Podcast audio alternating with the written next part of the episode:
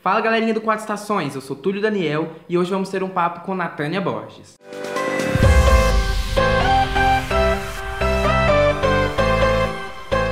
Bom pessoal, a Natânia é uma cantora e compositora nascida e criada em Salvador. Formada em Biologia pela Universidade Federal de Uberlândia, ela atua na cidade com alguns projetos juntamente com a banda Azenza. Frente à situação atual do Covid-19, nossa entrevista foi feita remotamente e espero que gostem de conhecer um pouquinho mais sobre a cantora. Bom, Natânia, você iniciou no mundo da música através da religião e das igrejas que você frequentava.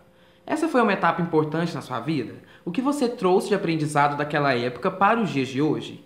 E em que momento você percebeu que o que você havia aprendido, até então vindo da igreja, poderia se tornar um dom e apontar sua carreira musical?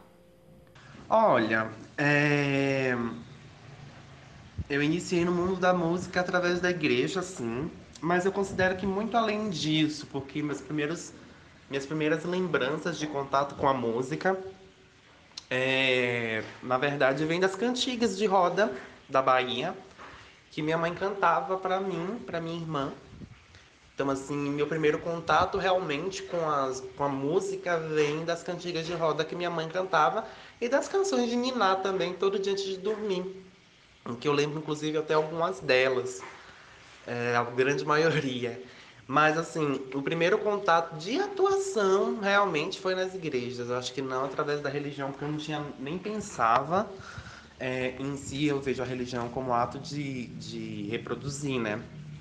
Então, assim, eu não pensava, eu gostava de cantar na igreja, eu gostava de me apresentar. A única coisa que eu queria para a igreja era brincar na escola infantil, de, de, de menino na igreja, e brincar, e cantar, assim. Então, assim, mas foi.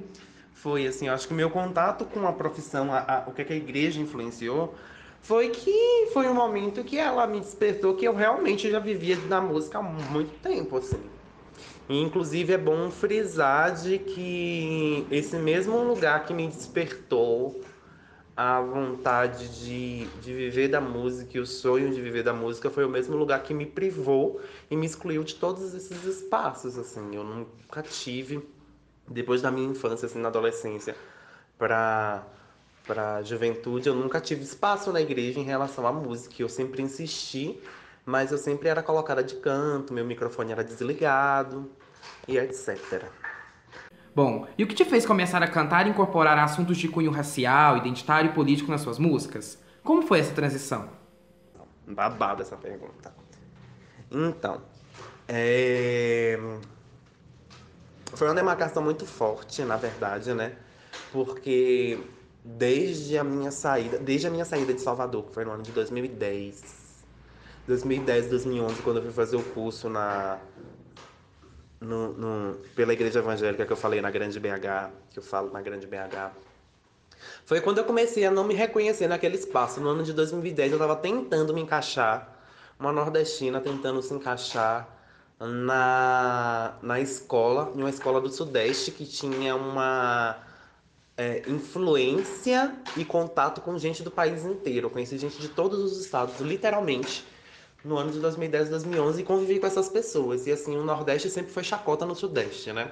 Isso não é não é segredo para ninguém. Então assim, meu corpo começou ali a se questionar porque eu não estava nos espaços e porque eu nunca era escolhida para esses espaços e tinha alguma coisa errada com meu corpo, tinha alguma coisa errada com minha representação, só que eu não entendia, eu não tinha uma visão política, até porque eu ainda estava dentro da igreja, né?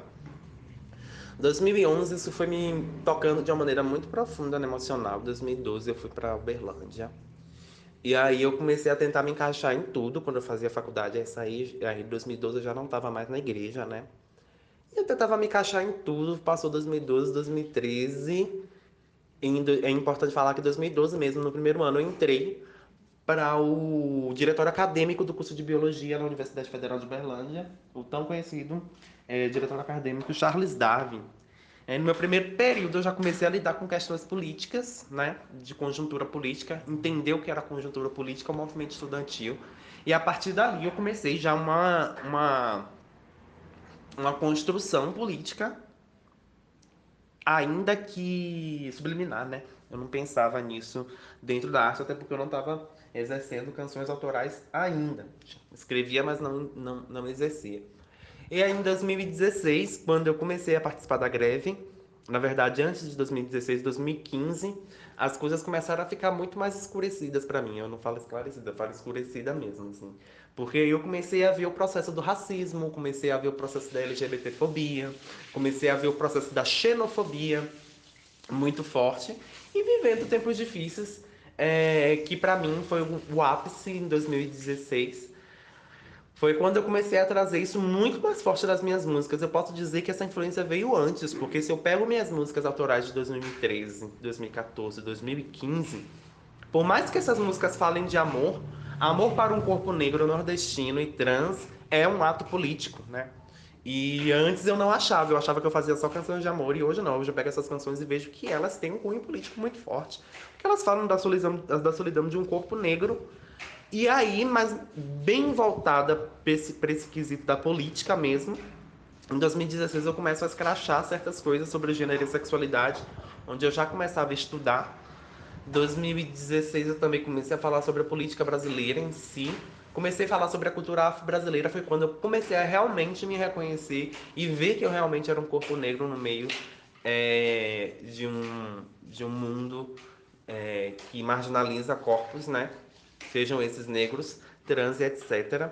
2017, 2018 aí já estava né, bombando e com grande garra, eu acho que toda música para esse determinado momento que a gente vive politicamente no Brasil é importante não que a música não tenha que obrigatoriamente ter posicionamento político, que eu acho que ela tem que ter, inclusive, mas são, é, o, o, artista ele pode ou não querer falar sobre isso, é escolha do artista, mas eu acho que momentos como esse é necessário que se haja um discurso de, de demarcação política, até como um registro histórico para as futuras gerações. E como foi o encontro com a banda Azenza? E o que os levou a atuarem juntos no mercado musical? Menino, na verdade, esse encontro ele foi necessário. Tipo assim, eu já estava correndo atrás de uma banda há muito tempo. Desde 2013 eu estou tentando atuar no cenário, mas era muito difícil conseguir uma equipe que se encaixasse no meu trabalho. 2013 a 2015 eu consegui ter facilmente é, uma banda, porque meu trabalho ainda estava no MPB, nos grandes nomes da MPB. Pouco, pouco se tinha de autoral, mas já tinha. Então era muito mais fácil juntar músicos do ramo profissional da música, do curso de música, por exemplo, minha banda era inteira do curso de música, que topassem fazer um trabalho, porque falava sobre amor e outras coisas, não falava sobre política. A partir do momento que em 2015 eu comecei a mexer com o processo da cultura afro-brasileira e pelo corpo político, por esse corpo de transição, a coisa começou a ficar mais difícil todos os músicos começaram a largar o processo do trabalho. Inclusive, é demarcante que em 2017, uma semana antes do show de lançamento autoral, toda a banda é, saiu do projeto falou que não poderia, uma semana antes do show de lançamento. Que eu tive que recomeçar tudo do zero. E aí correr atrás de pessoas, e aí eu percebi que aqueles corpos cis masculinos não queriam tocar comigo. E aí o processo vinha muito mais do que não poder ter data para chocar. Na verdade, era um processo massivo de machismo, transfobia e misoginia, né? Se a gente for parar para pensar nisso. É, e aí eles realmente. E também não, de, de, racismo também, né? Porque eles não queriam. Hoje eu descobri que vários deles não queriam se relacionar com a, com a música porque tinham medo quando eu falava de cultura afro-brasileira. E aí 2017 foi muito difícil porque eu comecei a ter que tocar com várias pessoas, cada show era uma música diferente, assim. E aí no fim de 2017, foi no fim de 2017? Acho que foi no meados, no, segundo, no início do segundo semestre de 2017, eu resolvi formar uma banda dentro de um coletivo de teatro que eu já atuava, que era o coletivo Ocupa Teatro, onde existia uma banda, era um espetáculo chamado Benedites, né? E nesse espetáculo eu fazia a parte musical, a trilha sonora em cena, e existia uma banda em cena. E aí me veio na cabeça, por que não chamar esse povo que já está falando de cultura afro-brasileira e de corpos marginalizados, e a galera da minha laia, para fazer uma banda. E aí eu comecei a chamar essas pessoas. Aí nisso a gente queria fazer uma banda somente de mulheres. É... E aí é... deu certo, né? A gente deu certo entre aspas, porque até hoje a gente também vem num ciclo muito grande das figuras masculinas que participam da banda. Não são, nunca são as mesmas. Eles sempre se revezam abandona o projeto, não é a mesma resposta das meninas, né? E aí a banda Zenza eu considero que se, se, se consolida comigo, com a percussionista Larissa Cristiano e com a baixista Larissa Ribeiro, que está desde a primeira formação. E aí a gente forma essa banda autoral, assim, né? Um projeto com essa banda, na verdade, para lançar esse álbum. E foi em 2017 esse encontro e até hoje a gente está lutando, é, mesmo com modificações, né? Mas porque é muito difícil manter uma banda do tamanho da banda que a gente tem. Seis pessoas é muito difícil para circular. Então é isso, nosso encontro veio em 2016 e o que levou a gente a atuar é realmente falar isso. Vamos fazer nosso trabalho autoral.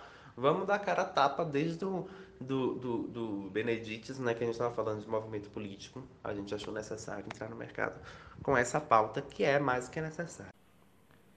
E Natânia, ser mulher negra e trans te faz enxergar a música com outros olhos? Quais foram as principais dificuldades que você encontrou para chegar onde está hoje? Com certeza, é, me faz enxergar, desculpa, a música com outros olhos. E as dificuldades elas são incontáveis, assim, sabe? Porque são muitas. Primeiramente, encontrar uma equipe que se consolide, que eu falei isso, que isso vem de uma briga desde 2015, é, em, uma, é, em um mercado cultural e uma cidade é, completamente conservadora, regida por homens, onde a maioria dos produtores, 99,9% dos produtores de Uberlândia, são homens brancos, cis, héteros. E é muito difícil dialogar com esses produtores, tanto é que a gente não tem tanta pauta. Não só com o poder privado, não só com, o mercado privado cultural, mas com o mercado público também aqui da cidade, no qual é muito difícil articular projetos, é, no qual várias vezes a gente foi é, não selecionado em editais da, da, da prefeitura e do estado. E quando aprovados, é, a gente não conseguiu receber incentivos, os captadores chegaram na cara da gente e diziam assim, eu não vou captar esse projeto para você ninguém aqui na cidade vai captar. Então, assim, é muito pesado, né? É um processo de transfobia e racismo muito pesado, assim, mas a gente vai enfiando a, a cara, metendo o pé na porta, fazendo do jeito que a gente pode, porque se a gente for ficar esperando por homem, a gente não consegue nunca, né? É, então é um processo muito forte, as dificuldades são imensas, mas mesmo assim eu acho que positivamente a gente tem conseguido é, alcançar muitos espaços importantes e, e, essenciais aqui na cidade, não só na cidade como na região inteira do país. E com fé na minha mãe em Ansan, esse ano no país inteiro. E vale fortalecer aqui que assim, você me fala a, aonde a gente chegou, né? É, Onde eu estou hoje ainda é um lugar completamente iniciante, assim, né? Eu gostaria de acrescentar isso. Eu vou chegar e a gente vai chegar em lugares muito maiores, onde nos são dados por direito, assim, sabe? Onde o direito nosso está. Acho que ainda tem muito para alcançar, eu queria só acrescentar isso. Ainda não cheguei em um lugar, porque para mim é um bom lugar. Quero mais. E sobre família, você teve o apoio dela para seguir a carreira musical? Quais foram os seus alicerces? Olha, menino, essa história é bem antiga, porque em 2017, eu, na verdade, 2006, na minha oitava série do ensino fundamental, antiga oitava série, eu já sabia que eu já queria mexer com música. E eu já estava começando a arriscar composição. 13 anos atrás eu já estava metendo a cabeça para viver com esses sonhos. 2000, 2007, 2008, 2009, 2010, 2011 era voltada para a música da igreja, né? Mesmo não se sentindo alocada naquele espaço. Quando eu falei pra minha. Eu, e eu escondia isso no meu ensino médio, 2007, 2008, eu falava que eu queria fazer biologia, que foi o curso que eu graduei pela UFO, né? Porque eu tinha vergonha de falar que queria fazer música, tinha medo dos meus pais não aceitarem. Meus pais são evangélicos até hoje, tá? É importante frisar isso. E eu estudava numa escola cristã também, né? E aí em 2009 eu dei, resolvi dar a cara a tapa na escola e dizer que eu queria fazer música. E eu era uma das alunas mais dedicadas da sala. Não vou dizer mais dedicada porque. Eu vou falar mais dedicada porque tinha um ranking na minha escola de melhores alunos, assim. Eu achei isso, inclusive, tão desnecessário, mas assim. Eu tinha muita dificuldade, era uma aluna que tinha muita dificuldade, mas estava me esforçando sempre. Então, assim, resultado na escola, os professores gostavam de mim. E aí, quando eu falei que eu queria fazer música, misericórdia, a escola caiu, assim. Meus professores todos me criticavam. O único professor que eu tive que me lembro que ele fez um, um comentário importante foi um professor de química, que ele me apoiou, foi o único. O restante ficou, what the fuck this is? E até a, a coordenadora pedagógica da escola me criticou, mas enfim. cara 2009 que eu queria fazer música e queria viver de música foi quando minha família foi de boa, minha mãe foi super tranquila, inclusive me deu um violão no ano de 2008. 2008, 2007, 2008. Ela já tinha me dado um violão, que é o violão que eu tenho até hoje. O Alexandre está aqui, inclusive estou olhando para ele. Chamo ele de Alexandre o Grande.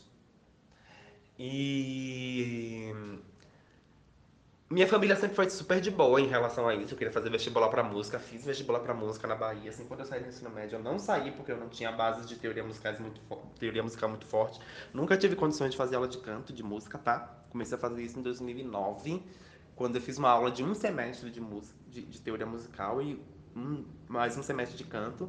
E quando eu estudei no seminário, na verdade, que eu peguei algumas bases de teoria musical, mas que sem exercício não me fizeram ajuda nenhuma. Acho que grande maioria, grande, grande, maior parte da minha formação musical foi na cara e na coragem, falando assim, vai e faz, tá Mas com minha música, foi, com minha família foi tranquila, assim. Minha mãe até hoje. A gente tem um distanciamento, porque, tipo assim, eu tô aqui em Minas Gerais, Uberlândia, minha mãe tá em Salvador, Bahia, meu pai também. Então, assim, a gente pouco se fala, meus pais são péssimos com redes sociais, WhatsApp, essas coisas. E a gente se fala muito pouco, assim, em relação a trabalho pelo fato também de, imagina aí, né, ter pais evangélicos uma filha travesti falando de macumba, falando de várias outras coisas. A gente não tem essa comunicação. Minha mãe não fala nada em relação a isso, mesmo sabendo que ela não concorda. Mas eu acho que só de ela não falar nada e, e ficar de boa é um apoio muito forte, assim. Essa não ela é evangélica, tá mais tranquilo. Minha irmã que vive aqui na cidade comigo me dá apoio. É, ela veio para cá estudar comigo e é isso. Eu tenho um grande apoio dela, assim, assim acho que da família é bem tranquila em relação a, ao apoio e alicerce. Bom, Natânia, e quem te conhece sabe que você possui fortes raízes baianas. Isso influencia suas músicas e composições? Lógico, lógico, lógico, lógico. Assim, acho que a primeira coisa. Eu vi uma fala uma vez da Lued Luna no, no Conversa com Bial. Que a Lued Luna é cantora baiana é independente, assim como a Xenia França também. E ambas moram em São Paulo, né? Tiveram que ir para São Paulo. Isso é muito forte também, falar sobre mulheres negras que precisam ir para São Paulo desenvolver sua carreira, porque há um monopólio de pessoas brancas na música baiana, né?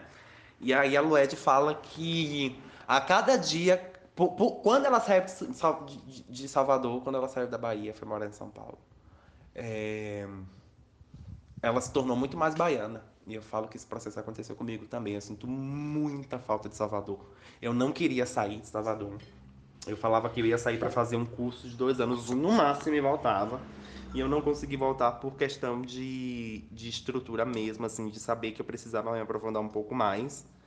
E quando eu saí de Salvador, eu fiquei dois anos, eu perdi muito contato com o pessoal de lá. Foram dois anos que eu fiquei sozinha aqui em Minas Gerais, né? E eu perdi muito contato de amizade, entre aspas, amizade não, coleguismo, né? Porque as amizades permaneceram, amizades que foram de verdade. Mas os meus colegas, a grande maioria, não teria mais contato, não tinha mais contato com aquele povo da igreja, eu já não estava mais na igreja, aquilo lá não me contemplava mais, o pessoal nem ligava para mim, nem mandava mensagem. Também de todos os meus contatos e laços e eu senti que eu precisava fortalecer ainda mais um pouco minha carreira aqui, porque eu sabia que lá em Salvador seria muito mais difícil.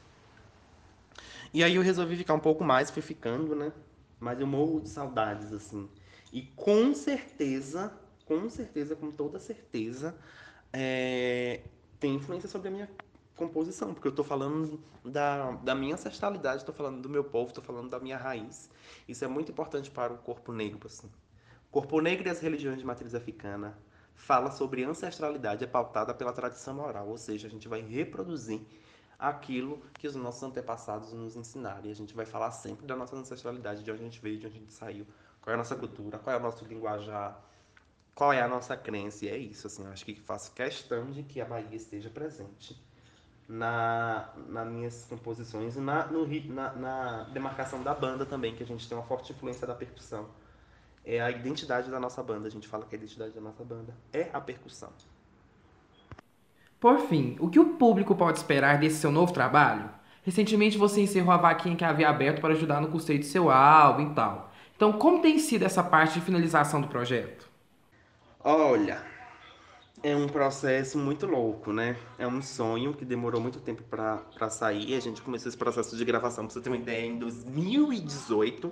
O processo de planejamento do álbum começou em 2017, na verdade, início de 2016, quando eu já estava desenhando um projeto. Ou seja, 2016, 2017, 2018, 2019, 2020. Quatro anos de produção de um álbum. 2016 eu comecei a, o planejamento, 2017 a execução de shows para arrecadar dinheiro edital. 2018 a gente começou a gravar. 2019 deu um tanto de erro, a gente teve que regravar tudo de novo. E 2019 a gente está no processo final. E aí falta recursos financeiros, óbvio, né? Mas assim, é, a gente levantou uma equipe de mais de 50 artistas. Eu sempre falo sobre isso, que eu acho que isso é muito importante.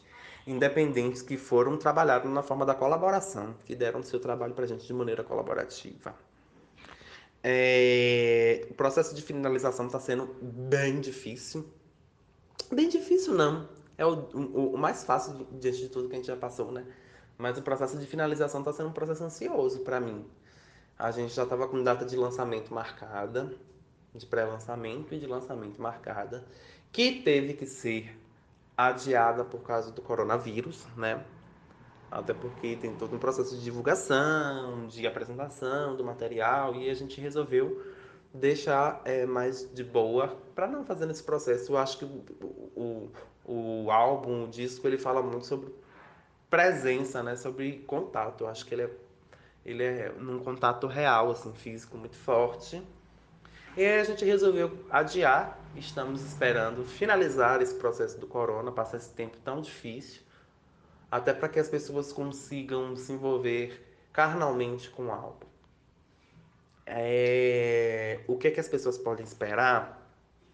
Eu não vou te falar muita coisa não para não te dar spoiler, porque até a gente quer manter uma surpresa, acho que interessante de toda obra artística é a surpresa. Mas eu acho que vocês podem esperar, o público pode esperar um trabalho maduro, um trabalho bastante maduro, bem produzido, bem diverso, bem plural. Para acrescentar aqui também, quando eu falo das 50 pessoas, tem uma figura importantíssima nesse álbum, que é uma autora, coautora desse trabalho, que é a Dardânia. Ela pegou toda a parte visual do trabalho, toda a estética e, e conceito é, de, de visual do álbum. E, e ela fez tudo, assim, saca? dirigiu, é, roteirizou tudo, desenhou tudo de bonitinho, assim, sabe? E eu falo que ela é a coautora. É muito importante você colocar nessa equipe, viu? Quando você colocar aí 50 pessoas, foram 50 artistas independentes que participaram e cederam seu trabalho para o álbum. Vocês vão entender quando esses 50 artistas, mais de 50 artistas, quando esse álbum sair, vocês vão entender do que, é que eu tô falando. Mas é importantíssimo colocar que desde o início até o fim é um álbum que tem coautoria com a artista visual Larissa Dardani. Natânia, muito obrigado por compartilhar com a gente um pouquinho da sua história e da sua trajetória. Acho que nos dias de hoje, frente ao cenário político e social que a gente tem passado, você se torna uma inspiração para muitas pessoas que sonham em seguir uma vida artística e é muito gostoso poder conhecer mais sobre as pessoas, superações e suas individualidades. E assim que seu álbum sair, a gente fala dele aqui também, faz essa divulgação. Então, muito obrigado e parabéns por essa trajetória. Isso, eu que agradeço por, por ter a oportunidade de falar um pouco sobre, sobre mim, né? Falar um pouco sobre o trabalho, conhecer a história. Eu acho que quando as pessoas veem uma artista, veem uma cantora, uma atriz, uma dançarina, ou uma artista visual, fotógrafo, seja quem for, e conhece pelo trabalho, é, fica aquela vontadezinha de conhecer, de saber onde tudo aconteceu para que sirva de inspiração também, ou senão para que a gente consiga é, casar as comunicações, né? Eu que agradeço demais por essa oportunidade. Qualquer coisa, pode chamar que estamos aí. Então é isso, pessoal. Se você gostou da nossa entrevista, segue a gente nas redes sociais. A gente tá lá no Instagram, arroba música 4 estações. Acompanhe a gente por lá, que logo mais vem muita novidade, muita entrevista. E lembre-se, fique em casa e lavem as mãos. Música